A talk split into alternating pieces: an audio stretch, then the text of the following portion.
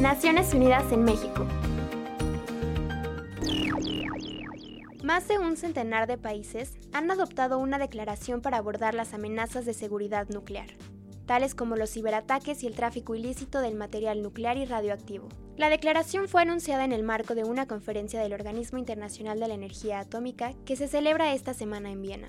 Rafael Mariano Grossi, director de este organismo, subrayó la importancia de asegurar dichos materiales para evitar que grupos con intenciones delictivas puedan apropiarse de ellos. Los países afirman en la declaratoria que esta responsabilidad recae en los estados y se comprometen a continuar impulsando el desarme nuclear.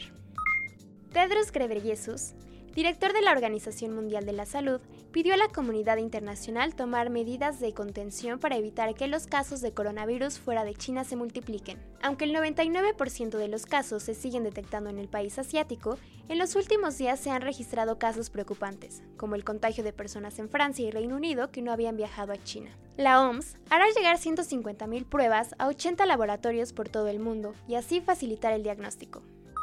La décima sesión del Foro Urbano Mundial se inauguró este sábado en Abu Dhabi en el marco del mes del Objetivo 11 de Desarrollo Sostenible, Ciudades y Comunidades Sostenibles. La reunión más grande sobre el futuro de las empresas organiza a miles de participantes en asambleas que representan a jóvenes, mujeres, comunidades, gobiernos locales y regionales, además de empresas. Maimuna Mod Sharif, directora ejecutiva de ONU Habitat, instó a las cinco asambleas a producir resultados concretos para crear ciudades más sostenibles y seguras.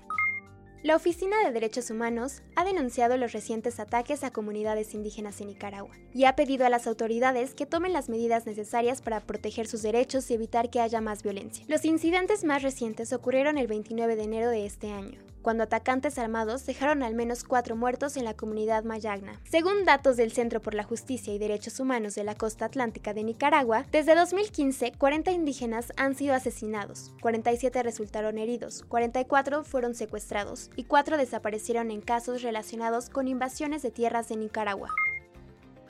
En voz de Tania Servín, desde el Centro de Información, Naciones Unidas, México.